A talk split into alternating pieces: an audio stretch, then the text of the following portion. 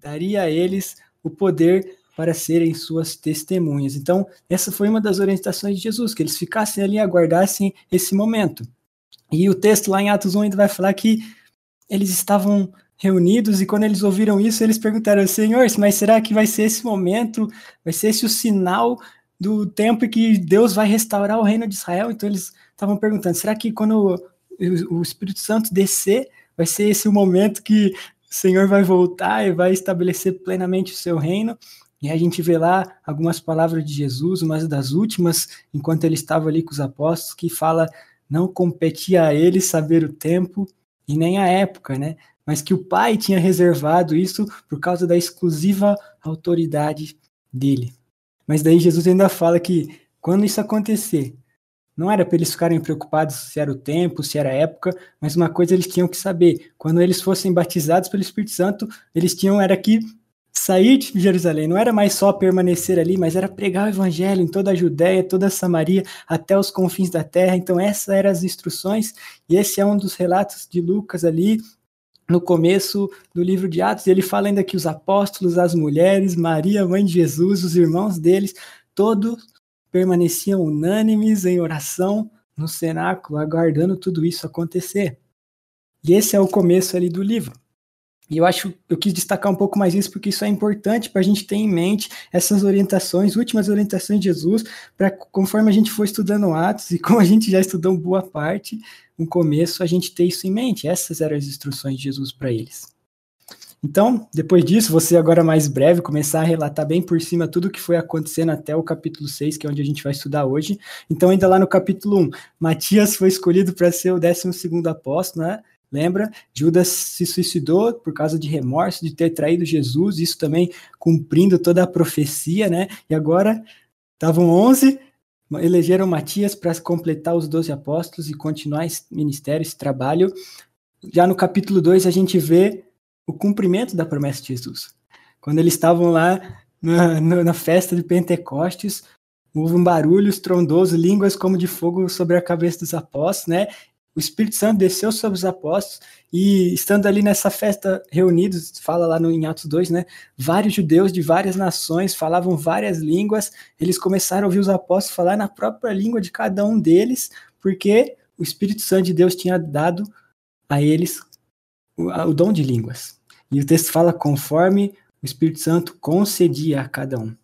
E aí, enquanto ninguém estava entendendo mais nada, como que isso é possível, como que a gente está entendendo eles, alguns até estavam zombando deles, falando que eles estavam bêbados. Pedro lá, então, faz um discurso bem marcante, vale a pena você voltar depois, vale a pena você ler, vale a pena você escutar o estudo sobre esse texto também. Pedro, com bastante ousadia ali, inspirado pelo Espírito Santo, ele prega o evangelho para aquele povo. Ele fala de Jesus não mais morto, mas ressurreto. E ele chama aqueles irmãos para se arrependerem dos seus pecados. E aí o trecho vai falar que muitos ali se converteram, foram batizados e quase 3 mil pessoas se tornaram discípulos.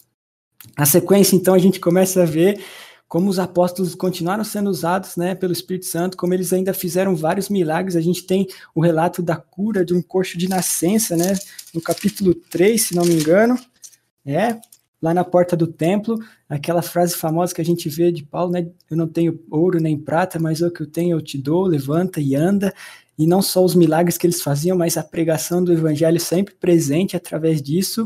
E a gente começa a ver as consequências que eles enfrentam, né? Eles foram presos por causa da inveja, por causa do ressentimento dos sacerdotes, dos saduceus.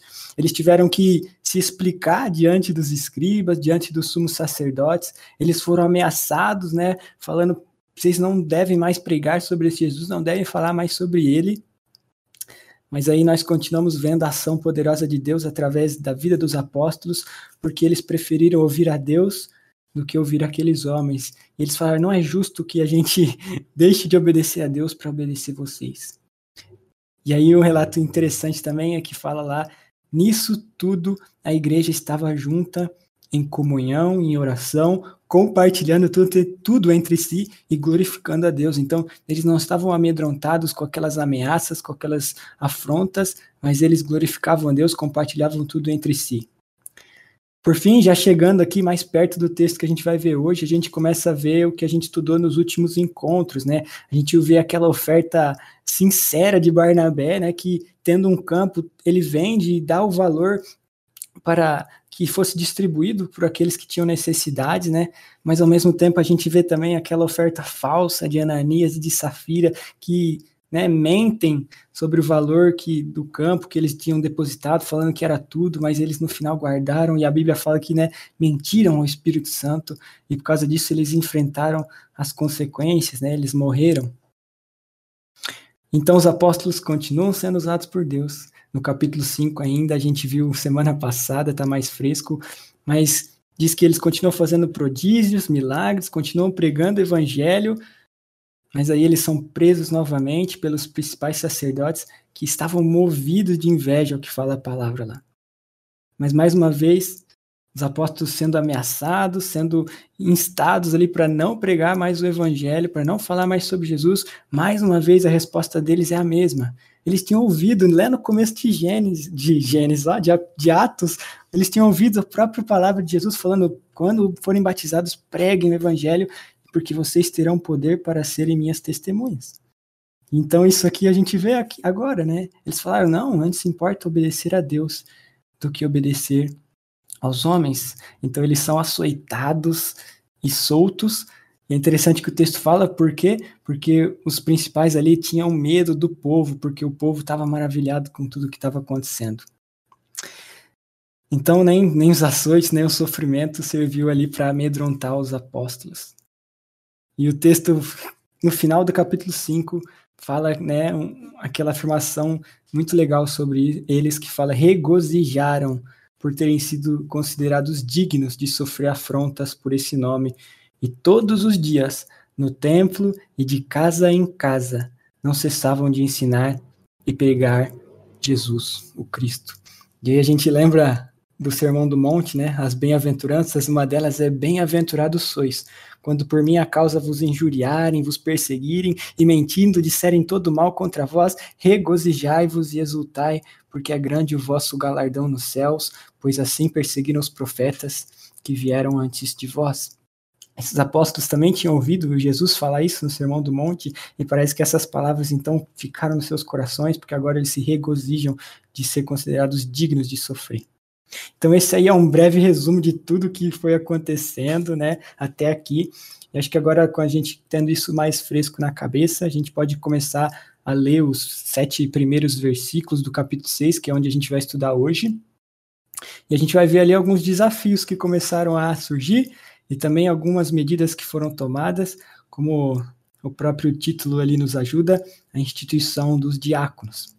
Então vamos ler, se puder pôr aí no chat também o texto de 1 a 7, Atos 6. Fala assim: Ora, naqueles dias, multiplicando-se o número dos discípulos, houve murmurações dos helenistas contra os hebreus, porque as viúvas deles estavam sendo esquecidas na distribuição diária. Então, os doze convocaram a comunidade dos discípulos e disseram: não é razoável que nós abandonemos a palavra de Deus para servir às mesas. Mas, irmãos, escolhei dentre vós sete homens de boa reputação, cheios do espírito e de sabedoria, aos quais encarregaremos deste serviço. E quanto a nós, nos consagraremos à oração e ao ministério da palavra. O parecer agradou a toda a comunidade elegeram Estevão, homem cheio de fé e do Espírito Santo, Felipe, Prócoro, Nicanor, Timão, Pármenas e Nicolau, prosélito de Antioquia. Apresentaram-nos e perante os apóstolos, e estes orando lhes impuseram as mãos. Crescia a palavra de Deus, e em Jerusalém se multiplicava o número dos discípulos. Também muitíssimos sacerdotes obedeciam à fé. Então, nesse texto, acho que uma das coisas que logo se destaca, né, quando a gente lê, é justamente o crescimento do número dos discípulos, né? No começo do texto já fala isso, no final desse trecho, deste trecho também, continua falando disso, que multiplicava-se o número daqueles que iam crendo. A gente começa a ver aqui algo que já vinha acontecendo, né? uma vez que Jesus tinha subido aos céus, uma vez que o Espírito Santo tinha descido e, e, habitava com aqueles irmãos, uma vez que os milagres, os prodígios estavam sendo realizados no nome de Jesus, isso tem que ser destacado, uma vez que a palavra estava sendo pregada com ousadia, iam se multiplicando o número dos discípulos. E enquanto lá num primeiro momento, a gente vê lá quando Matias foi eleito, a Bíblia fala que estava reunida uma assembleia de mais ou menos 120 pessoas, agora a gente vê, começa a ver durante Atos um crescimento nesse número. Lá em Atos 2,41, eu vou falar alguns textos, se, se der para ir pondo aí, ótimo, se não, é, tudo bem, mas eu, a gente vai passear bastante. Em Atos 2,41, mais específico, fala: Então os que lhe aceitaram a palavra foram batizados, havendo um acréscimo naquele dia de quase 3 mil pessoas. Isso lá depois do, do que aconteceu em Pentecostes. Em Atos 4,4, também tem um outro relato, fala, muitos, porém, dos que ouviam a palavra e a, aceitaram, subindo o número de homens a quase 5 mil. Então, um primeiro momento com 120 pessoas, mais ou menos, agora mais ou menos ali 5 mil homens. Então a gente vê durante Atos, durante os relatos, esse crescimento. Mas juntamente com esse crescimento, né, alguns problemas começaram a acontecer. Muitos ali, muitos desses que se convertiam, eles tinham necessidades, eles enfrentavam a pobreza, principalmente algumas mulheres que tinham ali, que tinham perdido seus maridos, provavelmente não tinham mais seus filhos também, ou não, nunca tiveram filhos, e agora elas viúvas estavam totalmente ali desprovidas, né, do sustento, de auxílio. Também possivelmente podiam haver ali órfãos, né, que não tinham seus pais mais para prover o alimento, para prover o cuidado, além de outras pessoas que enfrentavam situações de pobreza, de necessidade. Então via-se ali, a gente começa a ver no começo desse trecho, que houve a necessidade de ajudar essas pessoas. Mas é interessante a gente ver que essa ajuda aos necessitados, esse cuidado com os pobres, não era algo que começou a surgir aqui, né, nessa igreja primitiva, mas é algo que desde o Antigo Testamento já é relatado. Deus já requeria né, esse cuidado com os pobres, essa ajuda aos necessitados, e principalmente daqueles que né, tinham autoridade, dos governantes. Então a gente vai ver alguns textos do Antigo Testamento, como por exemplo Salmos 9, 18, que vai mostrar um pouco disso. Fala: pois o necessitado não será para sempre esquecido, e a esperança dos aflitos não se há de frustrar perpetuamente. Outro texto é Salmo 72, 12, que fala: Porque ele, Deus, acode ao necessitado que clama, e também ao aflito e ao desvalido. Ele tem piedade do fraco e do necessitado, e salva a alma aos indigentes, aos miseráveis, aqueles que não têm condição de se sustentarem. Outro texto ainda no Antigo Testamento, Provérbios 31, 9. E aqui falando do rei, abre a boca, julga retamente e faz justiça aos pobres e aos necessitados. Então a gente vê que durante o Antigo Testamento essa expressão pobres e necessitados é algo que aparece algumas vezes. Algumas vezes mostrando essa pobreza literal, como a gente está vendo, essa pobreza material de recurso, essa necessidade de ajuda, mas também é interessante que muitas vezes a gente vê essa expressão pobre de necessitados no sentido de total dependência de Deus. Ou seja, pobres necessitados da provisão do Senhor. Quer ver um texto? Salmo 40, 17. Eu sou pobre e necessitado, porém o Senhor tem cuidado de mim. Tu és o meu amparo, o meu libertador, não te detenhas, ó Deus meu. O salmista reconhecendo a, necessidade e a pobreza que ele tem diante do Senhor, necessita do amparo, da libertação de Deus. Mas também não é só no Antigo Testamento que a gente vê isso. Tem outros textos, vou falar um, por exemplo, do Novo Testamento, Mateus 5,3, ainda no, no Sermão do Monte. Fala: Bem-aventurados os humildes de espírito. Em outras traduções, os pobres, os miseráveis de espírito, porque deles é o reino dos céus. Aqui não está falando de pobreza material, pobreza física, né? Tá falando dessa pobreza do espírito, da alma, essa incapacidade que nós temos de ser salvos por nós mesmos, mas somente pela ação do Senhor e do seu espírito. E por que que eu tô falando tudo isso, né? Por que que é importante eu acho isso? Porque ali naquele momento, em Atos 6, a gente vê que a igreja, ela estava cumprindo esse mandato, ela estava fazendo isso. Ela estava cuidando dos necessitados, não era algo novo. Atos 2, 44, 45 mostra isso. Todos os que creram estavam juntos e tinham tudo em comum. Vendiam as suas propriedades, os seus bens, distribuindo o produto entre todos, à medida que alguém tinha necessidade. Atos 4, 34 e 37. Vou dar trabalho aí para quem está no chat. Diz: Pois nenhum necessitado havia entre eles, porquanto os que possuíam terras ou casas, vendendo-as, traziam os valores correspondentes e depositavam aos pés dos apóstolos. Então se distribuía a qualquer um à medida que alguém tinha necessidade. Então a gente vê que aquela igreja estava fazendo isso. Embora aqui a ênfase seja mais nessa assistência material, de fato, esses textos estão mais claros isso, mas a gente vê que, por exemplo, no, no primeiro texto que eu falei, aqueles que creram estavam juntos. Aquela igreja ela não estava só ajudando materialmente aqueles irmãos, ela não estava só suprindo essas necessidades espirituais daquele povo. Ela estava matando a fome, a sede, não só do corpo, mas da alma também. Esse é um ponto importante aqui. Ajudar os pobres, ajudar os necessitados financeiramente, vamos, convenhamos, é algo que é fácil, é simples.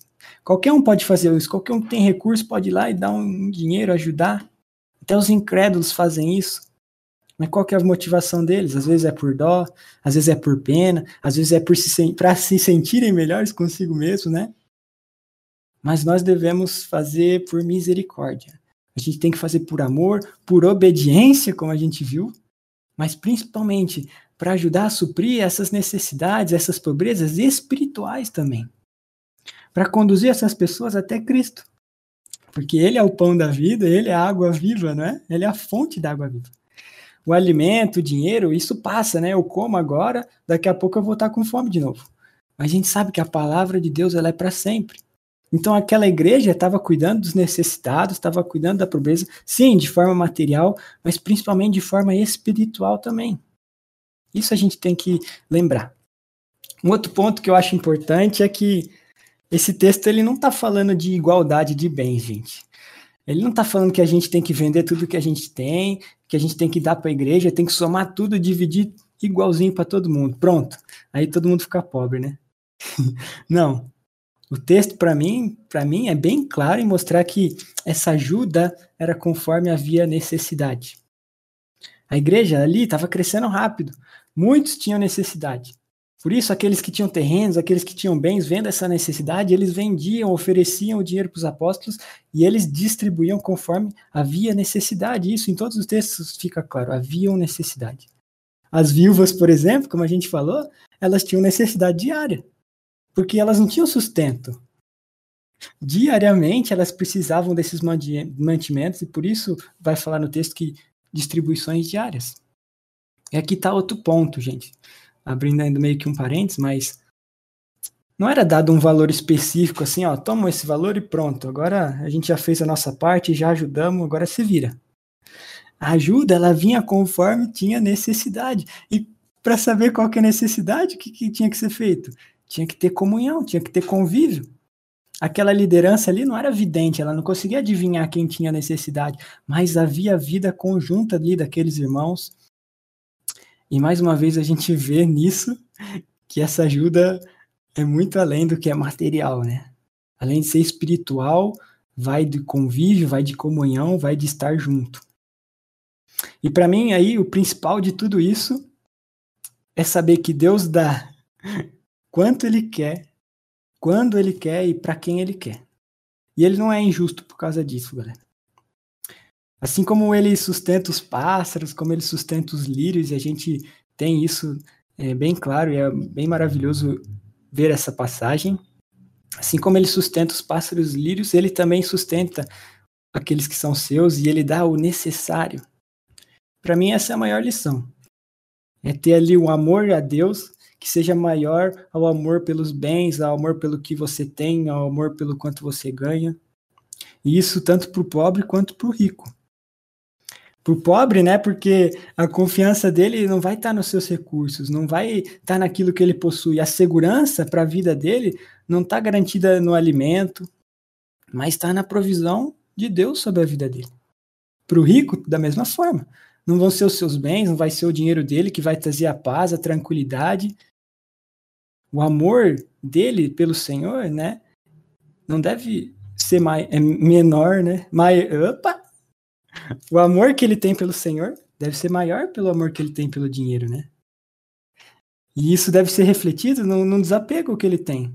As riquezas dele devem ser facilmente vendidas e ajudar o necessitado. Se ele tem um apego maior pelas essas riquezas, aí a gente tem esse ponto de um amor distorcido, de um valor distorcido no coração, no nosso coração.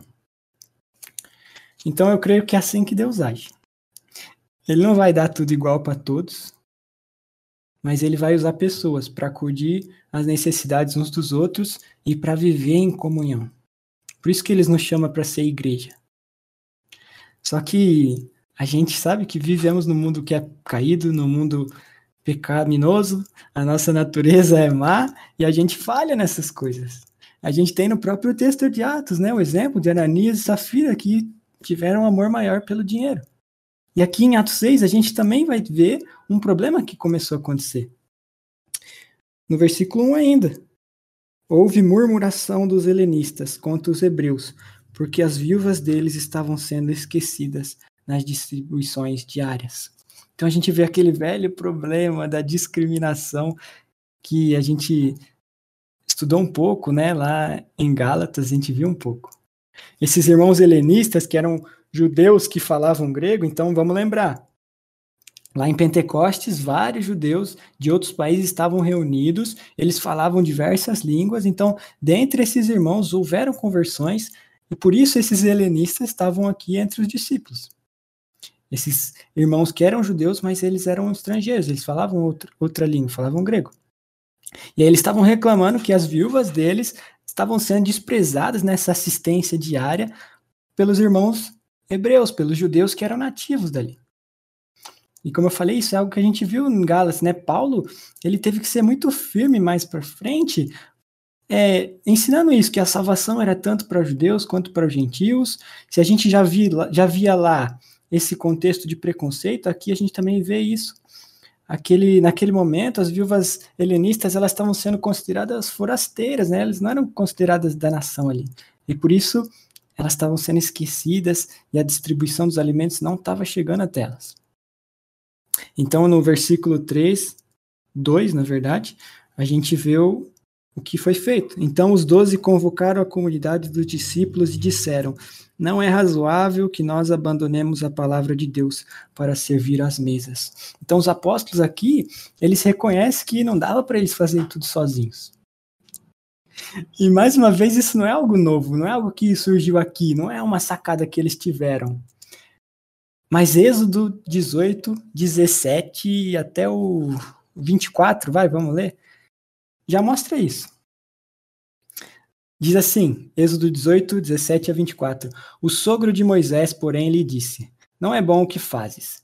Sem dúvida desfalecerás tanto tu como este povo que está contigo, pois isto é pesado demais para ti, tu só não podes fazer. Ouve, pois, as minhas palavras e te aconselharei. O... E Deus seja contigo.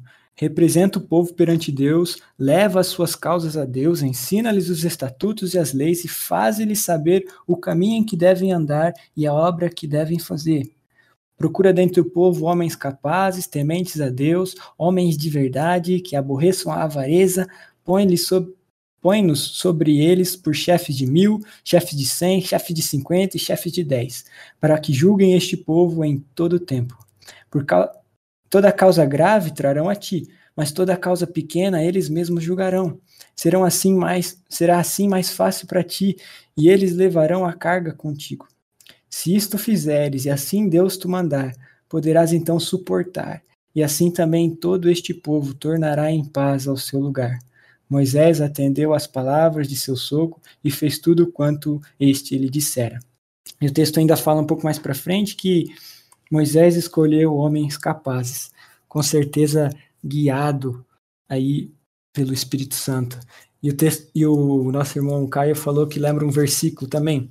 Então virá o levita, pois nem parte nem herança tem contigo, e o estrangeiro, e o órfão, e a viúva, que estão dentro das tuas portas, e comerão e fartar-se-ão, para que o Senhor teu Deus te abençoe em toda obra das tuas mãos que fizeres. Muito bom, verdade.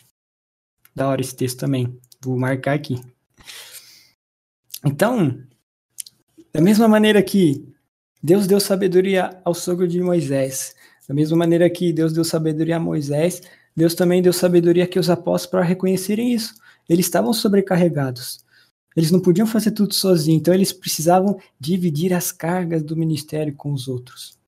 E o texto de Atos aqui vai dizer, né, para que eles não abandonassem a palavra de Deus. Ele fala, não é razoável que nós abandonemos a palavra de Deus. Então, aqui nesse momento, eu queria destacar o que, na minha visão, nessa organização inicial aqui da igreja, os dois principais ministérios. O ministério da palavra e oração, né? E o que a gente vê no versículo 4, vamos pular um pouquinho, fala: quanto a nós, nós nos Quanto a nós, nos consagraremos à oração e ao ministério da palavra. Isso falando dos apóstolos. Esse era um dos ministérios. E o outro ministério era o de satisfazer ali as necessidades físicas do povo. Como, por exemplo, servir as mesas. É o que a gente vê no versículo 2. Não é razoável que eles abandonem a palavra para servir as mesas. Eu por isso também que eu quis enfatizar bastante lá no começo essa importância de ajuda aos necessitados. Justamente nesse momento, para a gente ver esses dois ministérios. Porque quando a gente lê esse texto, às vezes, de repente, pode parecer né, que esse servir às mesas era algo de menos importância, né? Não sei, se, se a gente lê com o nosso tom de pessoalidade assim, às vezes a gente parece que os, parece que os apóstolos estavam meio que desprezando, né? Falar, ah, não é razoável que nós abandonemos a palavra de Deus para servir às mesas. Mas não é isso que estava acontecendo ali. Por isso a gente tem que tomar cuidado com da maneira como a gente lê, né? Ele não estava falando que uma coisa era menos importante que a outra, mas para mim esses dois eram os ministérios centrais ali daquela igreja. E eu me arrisco a dizer isso até pelo que a gente conhece hoje como a missão da igreja. Vocês sabem qual é a missão da igreja? Adorar a Deus, cuidar de si mesma e fazer discípulos. Então, nesses dois ministérios, né, dois aí, mas que divide palavra, ministério da palavra e ministério da oração em um, e, e o servir as mesas, né? Para mim, esses, esses dois pontos se enquadram perfeitamente aqui na missão da igreja. Quando a gente ora, quando a gente está cultuando a Deus, a gente está adorando Ele. Quando a gente está servindo as mesas, a gente está cuidando de nós mesmos, cuidar de si mesmo. Quando a gente exerce o ministério da palavra, a gente está fazendo discípulos. Mas o mais interessante, mais importante aqui, é que isso não é simplesmente assim. Mas quando a gente ora, a gente adora a Deus? Sim. Mas quando a gente serve as mesas e quando a gente prega a palavra, a gente também está adorando a Deus. Quando a gente serve as mesas, a gente está cuidando uns dos outros? Sim. Mas quando a gente ora, quando a gente prega a palavra, a gente também está cuidando uns dos outros. Quando a gente prega a palavra, a gente está fazendo discípulos? Sim. Mas quando a gente ora, quando a gente serve as mesas, a gente também está fazendo discípulos. Então, todas essas características, elas se ligam nessa missão, adorar a Deus, cuidar de si mesmo e fazer discípulos. Fazer discípulos não é apenas seguir a Jesus, mas é ajudar os outros a seguir Jesus também. Tudo isso está aqui e tudo isso para mim fica muito claro em Atos 2, 42, 47 que diz: E perseveravam na doutrina dos apóstolos, e na comunhão, e no partir do pão, e nas orações. Em cada alma havia temor, e muitos prodígios e sinais eram feitos por intermédio dos apóstolos. Todos os que creram estavam juntos e tinham tudo em comum. Vendiam as suas propriedades e bens, distribuindo o produto entre todos à medida que alguém tinha necessidade. Diariamente perseveravam unânimes no templo, partiam pão de casa em casa e tomavam as suas refeições com alegria e singeleza de coração, louvando a Deus e contando com a simpatia de todo o povo. Enquanto isso, acrescentava-lhes o Senhor dia a dia os que iam sendo salvos. Para mim, nesse texto, a gente vê tudo isso: a adoração a Deus, o cuidado uns pelos outros, a parte de fazer discípulos, a, a, o ministério da palavra, o ministério de oração, o cuidado de servir as mesas. Tudo isso eu vejo aqui. E era isso que Deus estava ensinando para aqueles irmãos naquele período, e é isso que eu creio que Deus também ensina a nós durante todos os tempos, que a gente não faz nada sozinho, que a gente tem utilidade no corpo, por isso a gente não deve ficar acomodado, sentado no banco, esperando que os outros façam as coisas, e também que o trabalho na igreja não é apenas um. E ele não se isola de todos os outros que existem. Isso é algo que eu creio que a gente vê presente aqui, muito forte, e que a gente deve meditar cada vez mais. Aqueles irmãos, eles tinham entendido isso. Eles tinham entendido essa necessidade. E por isso vai falar no versículo 5. Não, ainda não. No versículo 3. Mas, irmãos, escolhei dentre vós sete homens de boa reputação, cheios de espírito e de sabedoria, aos quais encarregaremos deste serviço. Então, aqui no versículo 3, a gente vê que eles elegem esses sete para fazer isso. E não era baseado na afinidade, não era baseado nos gostos pessoais, que eles escolheram esses sete, mas era baseado em características que o próprio texto fala. Ele fala homens de boa reputação, homens cheios do espírito e homens cheios de sabedoria. Então, esses são os requisitos para um ministério de serviço. E isso durante todos os tempos, não só naqueles dias, mas hoje também. Não é porque o cara é médico, porque o cara é advogado, porque ele tem dinheiro, ah, ah então ele, ele tem que ser presbítero, né? Agora, aquele irmãozinho que não sabe falar muito bem, que é mais simples, ah, então ele, ele é diácono. Não. As características são essas: obediência ao Espírito, ação guiada pela sabedoria e boa reputação. E aí eu acho que reputação é, é uma consequência das outras duas, né? Ao mesmo tempo que também é uma evidência das outras duas. Quando alguém obedece ao Espírito, quando alguém toma atitudes que são guiadas por sabedoria, sem dúvida essa pessoa vai ter uma boa reputação. E quando ela tem uma boa reputação, isso é um fruto, é uma consequência, né? É uma prova de que ele obedece o Espírito e de que ele é sábio. Então, cheios do Espírito Santo, cheios de sabedoria e de boa reputação. Isso também não quer dizer que eles eram perfeitos. Eu não, eu não acho que isso está falando de perfeição, de ausência de erros, porque a gente sabe que ninguém é perfeito. Mas essa boa reputação tem a ver com até mesmo, ao errar, saber se arrepender, saber pedir perdão, saber mudar. E o nosso irmão comenta: é bem interessante o paralelo desse texto com números 11, 16, 30. Nesse texto, Deus designa 70 homens, paralelo com os sete que compartilhassem do fardo de Moisés, estes setenta do Espírito que estavam em Moisés. Assim com os sete que deveriam ser cheios do Espírito. Muito legal, cara. Muito legal, porque a gente também vê lá no texto de até aqui de números e a, que você falou, mas até no texto de Êxodo também tinham características ali, né? Também tinham é, a, a, descrição um pouco do, do que aqueles deveriam ter. No versículo 3 também, eu creio que é aqui que começa esse ofício do diaconato. É aqui que ele tem o seu início e é aqui que nós vemos, para mim, as principais características. Mas tem outro texto também que ajuda a gente a entender mais detalhes dessas características, que é a 1 Timóteo 3, 8 a 13, que vai falar assim: semelhantemente, Quanto a diáconos, é necessário que sejam respeitáveis, de uma só palavra, não inclinados a muito vinho, não cobiçosos de sorte da ganância, conservando o mistério da fé com a consciência limpa. Também sejam estes primeiramente experimentados e se mostrarem irrepreensíveis exerçam o diaconato. Da mesma sorte, quanto a mulheres, é necessário que sejam elas respeitáveis, não maldizentes, temperantes e fiéis em tudo o diácono seja marido de uma só mulher e governe bem seus filhos e a própria casa, pois os que desempenham bem o diaconato alcançar, alcançam para si mesmos justa preeminência e boa intrepidez na fé em Cristo Jesus. Galera, eu já vou falar de uma coisa que talvez seja polêmica, mas eu não creio que esse texto esteja falando que as mulheres também devam exercer o diaconato.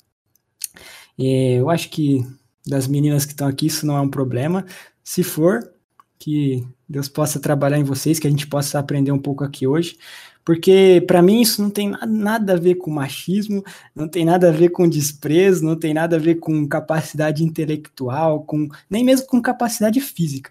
É, não tem nada a ver com dignidade, não tem nada a ver com valor, não tem nada a ver com superioridade, com inferioridade, nada a ver com isso. Não, tá ver, não tem a ver com essas capacidades, com essas coisas. Para mim, isso tem a ver muito com os papéis que Deus deu a cada um no corpo de Cristo. Esses papéis são iguais, eles têm importâncias iguais, mas eles exigem responsabilidades diferentes. Para mim é só isso. E assim como é o corpo de Cristo, se a gente for lembrar, né, daquela analogia dada por Paulo, o corpo é composto de vários membros. Cristo é o cabeça e esse sim, esse sim é o mais importante, esse sim é o mais digno, mas todos os outros, eles têm as suas funções próprias. O olho não é mão, a boca não é o pé, né? Mas quando um sofre, todos sofrem. Quando um não faz o seu papel, todos sentem. Quando todos estão ajustados ali, eles promovem o próprio crescimento. É isso que fala aquele texto. Às vezes, é, parece que alguns membros têm mais glória, né? Sei lá, a boca, ela aparece mais, às vezes ela está enfeitada, né? Já os pés, eles ficam meio encobertos, mal, mal aparecem, mas eles não são diferentes em importância. Pega um pé para você ver a diferença que ele não vai fazer.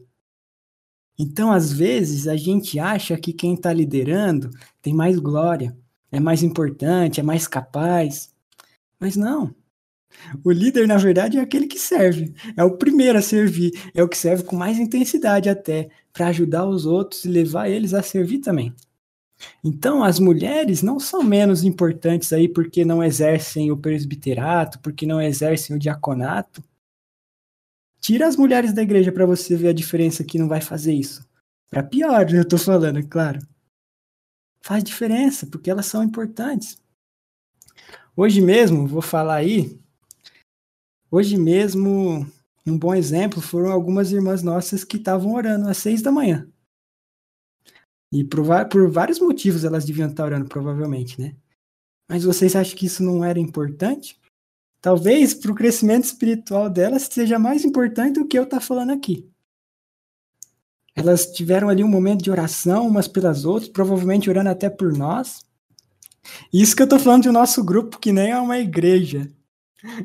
Mas imagina numa igreja, quando cada membro sabe o seu papel e exerce esse papel.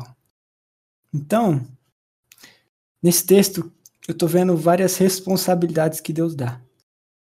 Deus dá responsabilidade aos homens para ali nesse texto a gente ver serem respeitáveis, terem uma só palavra, não serem mentirosos, não serem falsos, não serem inclinados a muito vinho, não serem cobiçosos de sorte da ganância, ou seja, não terem esse anseio por essa ganância que é suja, nojenta, é horrível, isso é sórdida, né? A responsabilidade deles conservarem esse mistério da fé com a consciência limpa, a responsabilidade de serem irrepreensíveis, e aqui, mais uma vez, eu não vejo isso como uma perfeição, mas como uma boa reputação, então serem irrepreensíveis, terem uma boa reputação. Ele continua falando, né, serem maridos de uma só mulher, serem bons líderes nos seus lares.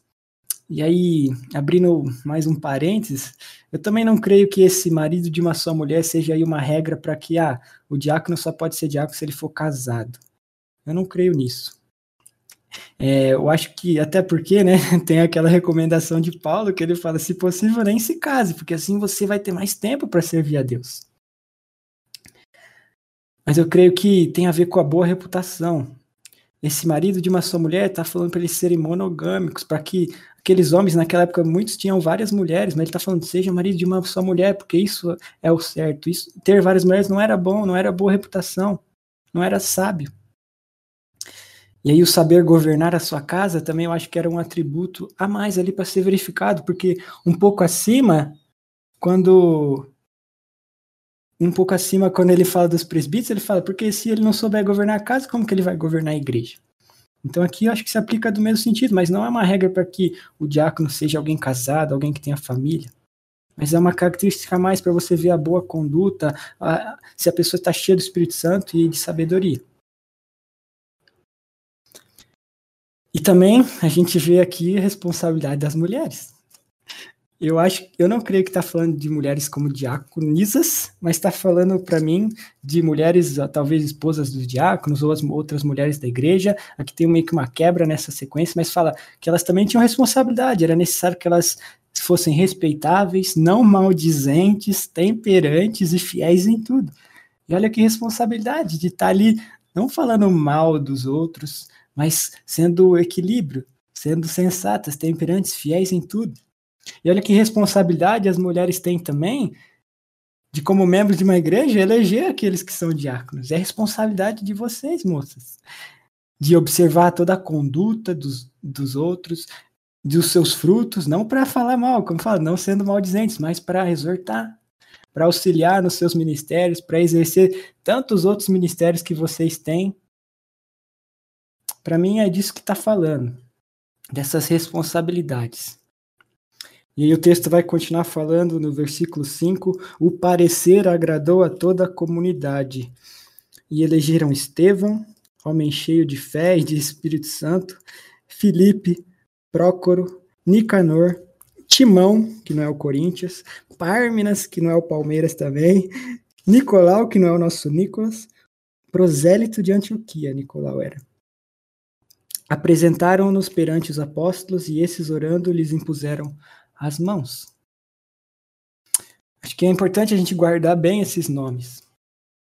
Alguns deles vão aparecer mais para frente, né? E a gente vai ver um pouco mais sobre eles.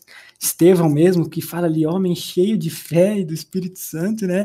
Logo na sequência, semana que vem, na outra, a gente vai ver sobre Estevão.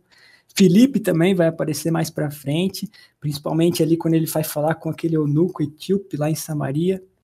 Nicolau tem uma referência dele também, né, prosélito de Antioquia, e a gente vai ver que Antioquia mais para frente também se tornou um grande centro aí da atividade missionária.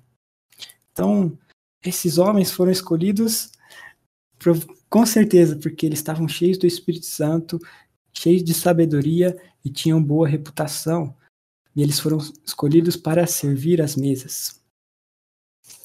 O texto continua dizendo: Crescia a palavra de Deus e em Jerusalém se multiplicava o número dos discípulos, também muitíssimos sacerdotes obedeciam à fé. E aqui tem uma coisa muito interessante, né? A gente vê uma misericórdia muito grande de Deus. Um detalhe que passa é o final, né? Muitíssimos sacerdotes obedeciam à fé. E tem uma, uma citação da, da Bíblia de Estudo Reformado que eu achei muito legal, que eu queria falar aqui, que ele diz assim, eles haviam, esses sacerdotes, eles haviam servido e ministrado nos tipos e sombras do antigo santuário, em tipos de Cristo, né, em coisas que apontavam para Cristo, e por muito tempo eles serviam nisso. Mas agora, porém, não só a cortina física do templo, mas também o véu espiritual que cobria seu coração havia sido rasgado. E pela fé, eles se submeteram à justiça de Deus em Jesus Cristo. Mas por que, que isso é surpreendente até, e por isso que, que isso mostra uma graça muito grande de Deus?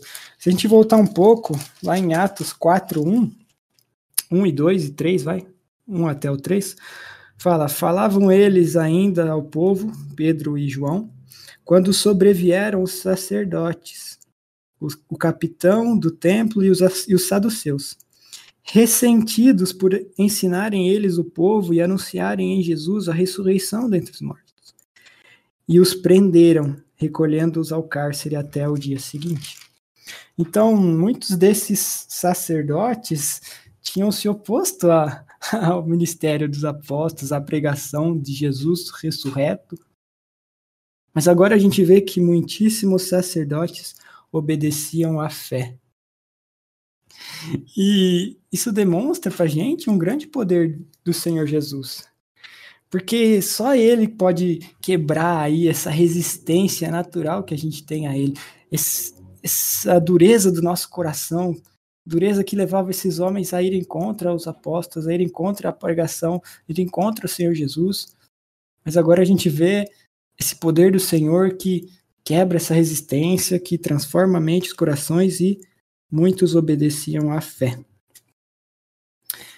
O texto está acabando, o texto de hoje acaba aqui, mas eu ainda queria, diante de tudo isso, trazer mais uma reflexão para a gente antes de terminar que era é sobre como os apóstolos eles reconheceram a tentação que eles estavam tendo, né? E uma tentação que todos nós também encaramos, né? Que é essa tentação da gente ficar distraído dos nossos chamados principais. Não sei se você já se preocupou em perceber ou em saber quais os seus dons espirituais. Todo mundo tem, tá? Não é dado a somente alguns, mas todo cristão, todo mundo que crê no Senhor tem dons espirituais que o próprio Espírito nos dá. Então, tem vários, né? Intercessão, misericórdia, ensino, exortação, tem vários. Mas a gente tem se preocupado em saber qual é o nosso dom e onde a gente deve servir, qual é o nosso papel no, no corpo de Cristo? Porque Satanás, galera, ele bombardeia a gente com distrações todo o tempo. Porque ele sabe que a gente vai ser muito menos eficaz quando a gente estiver preocupado com várias outras coisas. Quando a gente estiver preocupado com que cor a igreja está pintada, quando a gente estiver preocupado com, ah, será que o louvor vai ter instrumento, vai ser hino? Ah, não gosto daqueles instrumentos que estão lá. Ah, não gosto daquele pregador que está falando. Ah, a igreja aqui, olha, está suja aqui. Nossa, não faz. Quando a gente estiver distraído com essas coisas que não têm importância, a gente estiver desviado do que o Senhor nos chamou para fazer, sem dúvida a gente vai ser muito menos eficaz. Eu estou falando isso não porque a gente é capaz de algo, mas porque o Senhor nos, nos dá responsabilidade. Ele que nos capacita, mas a gente tem o papel de servi-lo. Então, cada um de nós, cada cristão, precisa pedir essa sabedoria de Deus, precisa discernir ali qual o seu chamado e se dedicar com zelo nele. Para que cada membro, bem ajustado, fazendo sua parte, promova o próprio crescimento com o poder do Espírito Santo. E aí, uma última coisa que eu queria falar é principalmente para aqueles seminaristas aí que vão se tornar pastores um dia, ou para aqueles nossos irmãos que vão se tornar presbíteros, diáconos, para nossas irmãs que vão de repente ser ou já são presidentes de sociedade interna, professor de escola dominical, professor de jovem, de adolescente, de criança, tanta coisa que exige, que exige liderança que vocês, que nós, possamos ter essa humildade, ter essa sabedoria para delegar tarefa para os outros. Para saber que a gente não é o melhor, que a gente não é capaz de fazer tudo sozinho, para saber que se você quer uma coisa bem feita, faça você mesmo é uma mentira, mas que a gente tem que saber distribuir as cargas uns dos outros, saber qual que é o papel uns dos outros, saber delegar tarefas, isso é um, um papel de um líder também. E creio que era isso que eu queria comunicar, isso que eu aprendi muito lendo esse texto, para que a gente possa entender tudo isso que Deus fez ali naquele momento e o quanto a gente consegue aprender e saber de qual é o nosso papel no corpo dele.